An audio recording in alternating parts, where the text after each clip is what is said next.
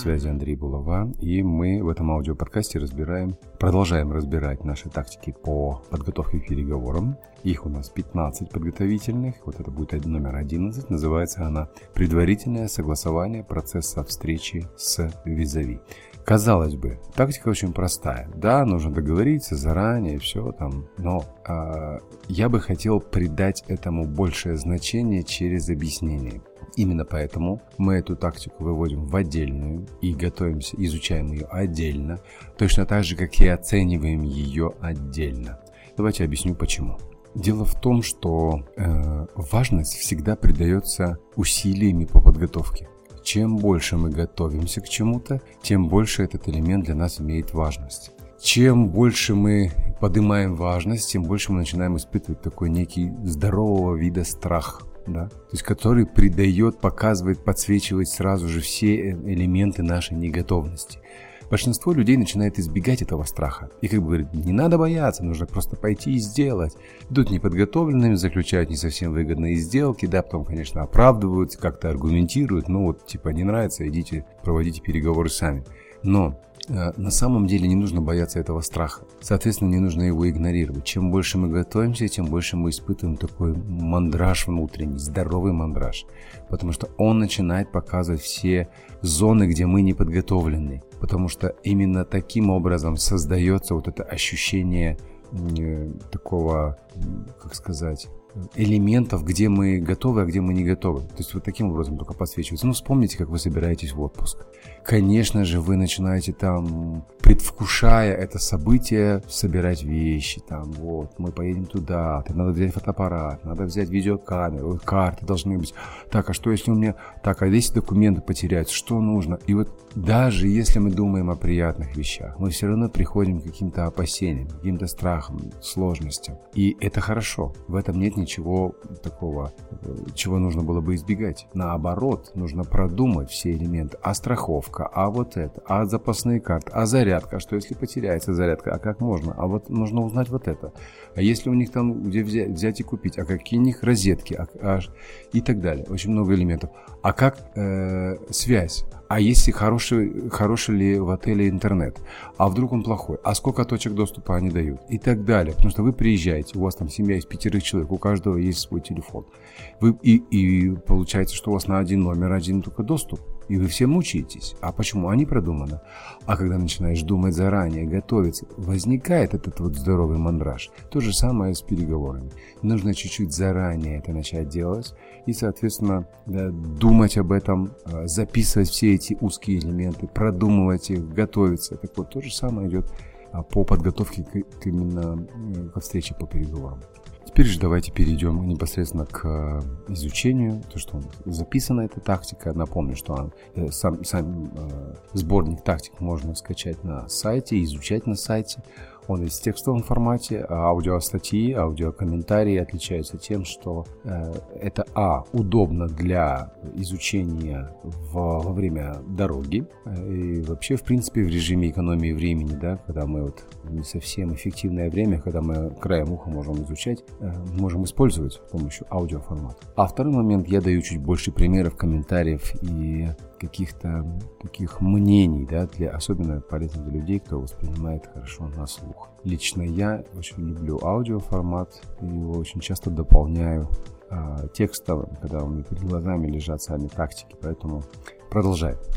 Признаком современного бизнес-этикета стала плохая норма проводить, э, приходить на переговоры, не зная, кто именно будет сидеть по другую сторону стола, сколько участников будет, сколько будет времени проходить встреча, каков ее план и правила и так далее. Вот здесь давайте прокомментирую.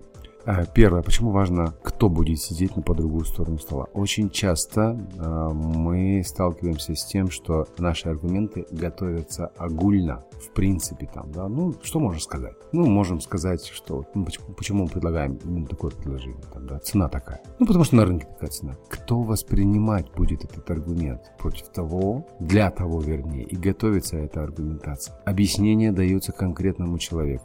Если вам доводилось проводить переговоры в а, паре с юристом, то, скорее всего, вы столкнулись с вот этой жесткостью, с вот этой вот неспособностью, неготовностью и нежеланием мыслить гибко. И что если по другую сторону стола с вами, да, там, вернее, с вашим визави будет сидеть такой же юрист? Вам нужно подготовить для него юридически обоснованные аргументы. Если вы к этому не будете готовы, то ну, вы испытаете серьезные сложности. Вот почему согласовывается, кто будет там, какие дополнения мы должны э, дать. Это серьезная работа, которую нужно проводить а, много заранее. Так, дальше поехали. Сколько человек, да, сколько участников? Вы понимаете, что если у нас э, 2-3 человека сидит, мы договоримся быстрее. Если один, еще быстрее. Но если один, кто еще согласовывает? Какого уровня этот человек? С кем он будет согласовывать а, после переговоров? Дело в том, что э, желательно бы здесь эту работу провести, что, ну, понимаете, очень часто на переговорах э, садится один какой-то участник, выполняющий роль разведчика. Он собирает всю информацию, а потом в режиме кофе-чай со своим боссом они обсуждают, какую а, позицию они займут на этих переговорах и что они выдвинут. Таким образом выигрывается время. Такие переговоры могут разбиться на много раундов и принесут мало эффективности, мало результата. Да? Они изматывающие. То есть вы каждый раз разговариваете с ветряными э, мельницами, которые ничего не решают. Когда каждое ваше предложение хорошо, мы подумаем. И вы сидите, ждете, пока вот они встали, потом он ушел, там, да, пошел, поговорил со своим боссом, пришел. Вы представьте это в таком режиме. Вот вы сидите за столом, а он каждый раз после нового предложения или после нового вопроса встает, выходит на несколько минут, совещается, потом опять заходит. Вы никогда не договоритесь на выгодных для вас условиях. Нужно что сделать? А, нужно сесть за стол переговоров все вместе. Кто принимает решение? Не всегда, конечно, это будет получаться, и иногда вы вынуждены будете вести переговоры, в том, как, как в том примере, который я указал ранее. Но если это в ваших силах, почему бы это не попробовать? Почему бы не приложить к этому усилия? Именно так и происходит, потому что когда переговоры многораундовые, и есть какое-то лицо, которое принимает решение, которое не приходит на переговоры, чтобы выиграть время, ну, если есть возможность все-таки взять его, извиняюсь за выражение, за шкирку и притащить э, за стол, сказать, ты если принимаешь решение, то, пожалуйста, садись и принимай. понимать. Да? Вот эти вещи можно сделать заранее. Бывает, что нельзя это сделать. Но тогда нужно подготовиться. Какая аргументация должна быть? Что должно быть подготовлено? Какая информация должна быть подготовлена, чтобы тот человек, который будет э, брать паузу, да, то есть, ну, по факту это так не происходит в буквальном смысле, что человек встает, пошел за стенку, посовещался, потом опять вышел. Просто переговоры прекращаются на этом. О, большое вам спасибо, у нас, к сожалению, времени мало, ну, окей, давайте следующий, завтра встретимся, да, в следующий раз. И к этому моменту ваш визави уже посовещался со своим боссом и садится за стол переговоров. А, нет, здесь э, важно как бы компенсировать. Вот почему проводится заранее согласовывается правила. А кто с вашей стороны? Что мне это дает? Например, с моей стороны будет человек ранга, например, генеральный менеджер. И если я узнаю, что с той стороны нет такого человека, такого ранга, тогда я говорю, тогда смотрите, если вашего генерала не будет, наш генерал тоже не пойдет. О, и вы приравниваете уже. И тогда у того, у той стороны появляются серьезные аргументы, почему нужно своего генерала привести. Чем выше будет, будут люди ранга, тем лучше будет для ваших переговоров. Быстрее договоритесь. Вот, вот это примеры, почему нужно делать это заранее. Вот здесь читаю дальше. Кстати, правила, э, время проведения встречи и так далее. Вот эти вещи тоже согласовываются заранее. Э, на самом деле для чего существует этикет? Этикет дает предсказуемость. Мы знаем, что люди примерно общаются вот друг с другом вот так. То есть мы э, как бы даем пространству ожидания, какие, что от меня ожидать, как я себя веду, что я делаю, когда там захожу там, я не знаю, в общественный транспорт. Я, там, пропускаем ли мы женщин вперед, там, да, подаем ли мы руку, там, да, как мы оплачиваем за проезд. Вот эти правила этикета, как и негласная культура поведения, которая дает нам предсказуемость. Ибо непредсказуемость рождает опасность. Поэтому люди будут бояться, если что-то непредсказуемо. Вы для себя и для ваших визави сослужите хорошую службу, если предпримете определенные меры. Читаю дальше. А ведь это важно, поскольку в отношениях справедливым считается то, о чем мы договорились. Да, это очень важный тоже, кстати, элемент. По теориям справедливости по теории справедливости. Интересный момент, она является одной из в одной из самых важных теорий мотивации. Что мотивирует? Мотивирует справедливость. Что не мотивирует? Несправедливость.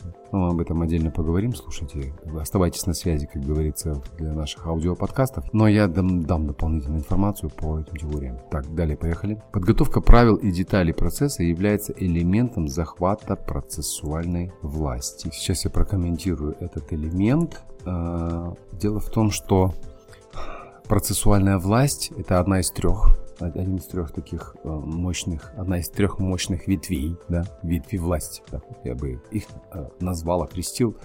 Дело в том, что существует э, харизматичная власть, существует процессуальная власть. Вот. И э, харизматичная это когда я действую своей личностью, своим эмоциональным фоном, своими эманациями какими-то, да и произвожу определенное впечатление, и если я вызвал симпатию, то извините меня, харизматичная власть будет работать, и вы будете уже подсознательно или даже сознательно хотеть со мной соглашаться. Да? Ну, я сейчас на себе, на своем примере показываю, но на самом деле это э, в принципе относится ко всем людям. Это я, я точно так же под, подвергаюсь, если человек симпатичен, конечно же, стараюсь ему каким-то образом угодить. Да? Уважение возникает. У боксеров даже есть такой термин, да, что э, он в боксе, в ринге может проигрывать играя слишком правильно, слишком уважительно, слишком честно, да, как бы там лишний раз стараясь не обидеть этого своего соперника. Такой, такой феномен существует, это вот элемент воздействия харизматичной власти. И есть процессуальная власть, да, это кто отвечает за правила, кто установил эти правила и кто, э, как бы, а кто устанавливает правила, это законы. Да? А, как говорил, не помню, в одном из высказываний кто-то из то ли Рокфеллеры, то ли Ротшильды, да, что дайте мне печатать, дайте мне право печатать деньги, и мне все равно будет кто принимает законы в этой стране. Потому что это высшая степень процессуальной власти. Так вот, почему, если это такая сильная, а, воздействующая единица ведения переговоров, да, мощный такой элемент, почему мы его не задействуем? Почему мы не устанавливаем эти правила? Почему мы их не согласовываем заранее? Это что же переговоры перед переговорами? И нужно это использовать, нужно это делать. И глупо не применять такую тактику. Третьим элементом из э, вот этой трио властей является экспертная власть. Да? Это кто больше осведомлен в определенной теме, у кого больше есть опыта, экспертизы, понимания, информации, фактов, аргументов и так далее как вы понимаете, что все три они у нас становятся задействованными. И аргументация опирается, конечно же, на экспертную власть. А э, харизма – это вот ваше такое личностное влияние. Если харизму воссоздать, как бы, намного сложнее, на это потребуется много лет, то процессуальную и экспертную власть проще здесь, да, создать за, за счет подготовленности. Так вот, ваши вот эти все три ветви, они могут переплетаться помогая одна, одна другой. И, конечно, когда мы готовим, например, аргументацию или разменные монеты, это экспертная составляющая. То есть под, подготовка как эксперт, как опытный переговорщик. Но процессуальная власть может помогать, если вы правильно выстроите. Так, давайте сначала мы 15 минут рассмотрим вот это, или там 5 минут уделим вот этому, 10 минут вот этому, потом вот этому. Вот наш план. За переговором должны сидеть с вашей стороны трое, с нашей стороны трое. Почему? Потому что если вот мы пригласим сейчас э, там 15 человек, мы никогда не договоримся. У вас юристы будут? Будут. А бухгалтера будут? Бухгалтер не будет, будет только юрист. Или э, юриста э, там э, не будет, будет только бухгалтер. Соответственно, аргументы будут другими. Вот эти э, процессуально помогает экспертно, экспертное помогает процессуально и так далее. Итак, возвращаемся к самой тактике, да, название ее предварительное согласование процесса встречи с визави и выглядеть может таким образом примерный чек-лист для подготовки такой встречи. Согласуйте время начала, согласуйте продолжительность, когда начинаем, сколько у нас продолжительность. Обязательно посмотрите, там есть ли возможность попить чай, э, перед кофе там пообщаться на отвлеченные темы хотя бы минут 5-10 до. Дело в том, что проводя время вместе, вы настраиваете своего визави э, на одну волну с вами. Но и понимаете, что вы настраиваетесь на одну волну с ним в, в переговорах, как в принципе в любой коммуникации, у людей есть четкое понимание, когда их хотят обмануть. Они подсознательно могут это ощущать, э, сознательно будут знать, не знать, не знаю, вот это вот под, под большим вопросом, но ощущение всегда есть. Дело в том, что по законам мироздания это все очень просто.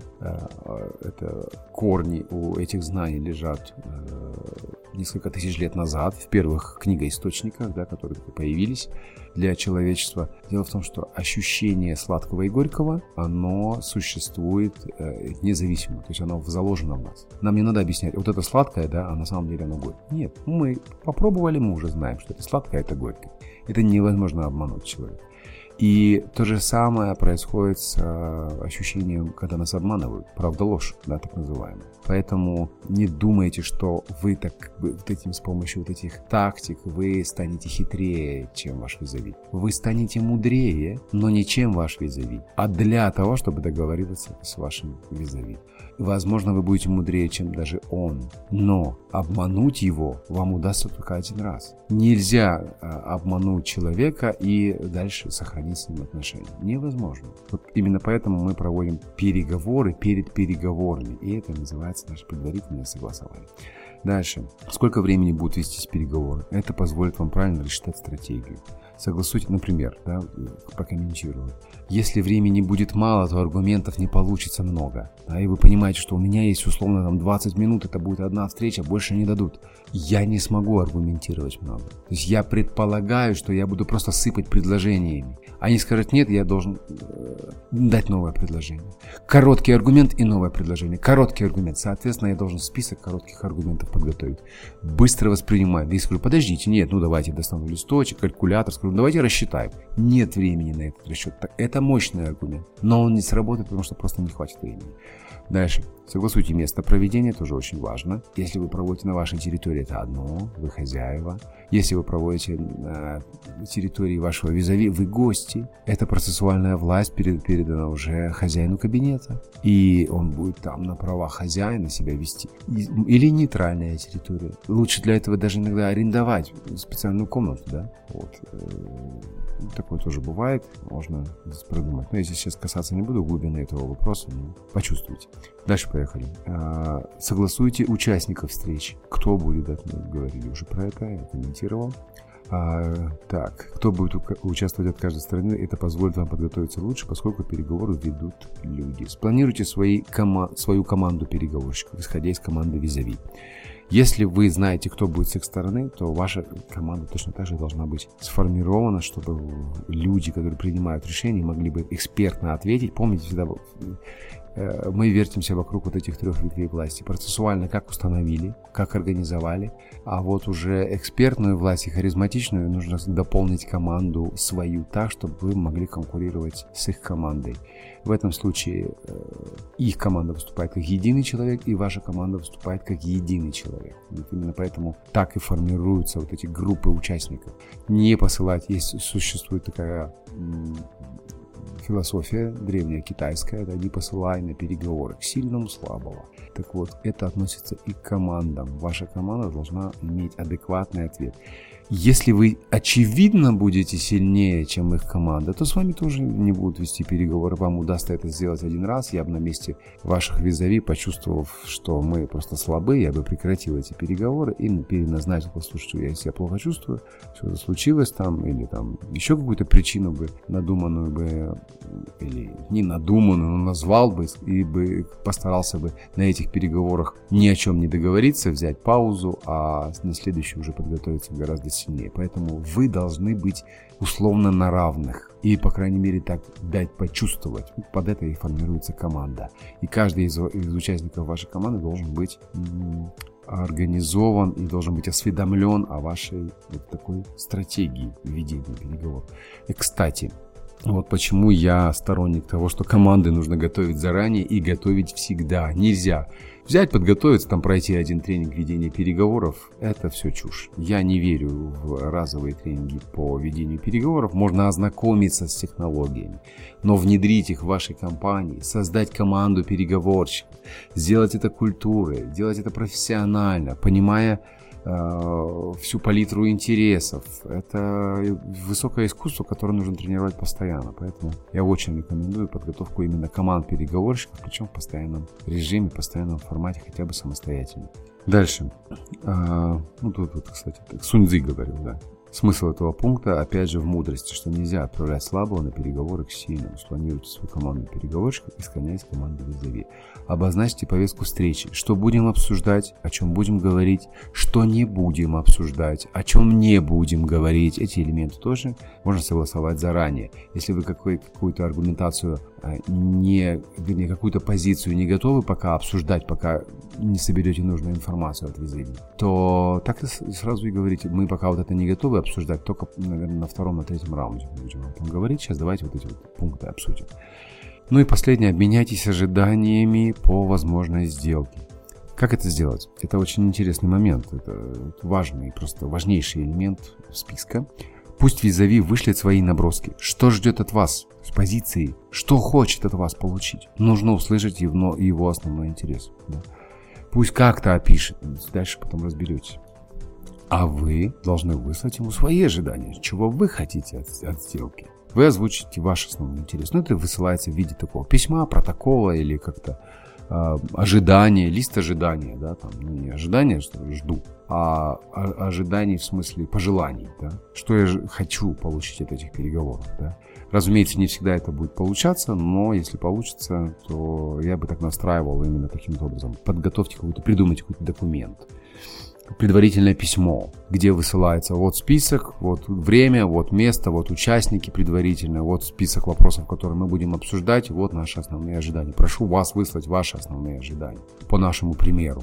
Они посмотрели, ничего себе они как готовятся. У них автоматически, вы вызывая зависть вашей подготовки, да, вы стимулируете вашего визави сделать точно так же. Он тоже высылает. Подтверждаем, подтверждаем, там это вот, вот наши ожидания, а вы получаете информацию. Это не секретно, это не обманно. Наоборот, мы говорим, что я жду от нашей встречи и что ты ждешь от нашей встречи. Это знает любой коуч, э, психолог, э, психотерапевт даже, да. Люди понимают, что когда происходит такая, такого рода встреча, и коуч сразу говорит, что ты ждешь на, как э, результат в конце сессии. Да? Почему? Чтобы выстроить этот момент и согласовать его заранее. Иначе человек, решив свою проблему, он даже не почувствует, что мы об этом договаривались. Так вот, это то же самое делается и в переговорах. Вы заранее проговариваете, чего хотите и чего хочет он. Что вы видите как в качестве результата данной встречи. Что мы согласуемся по каким-то пунктам и договоримся.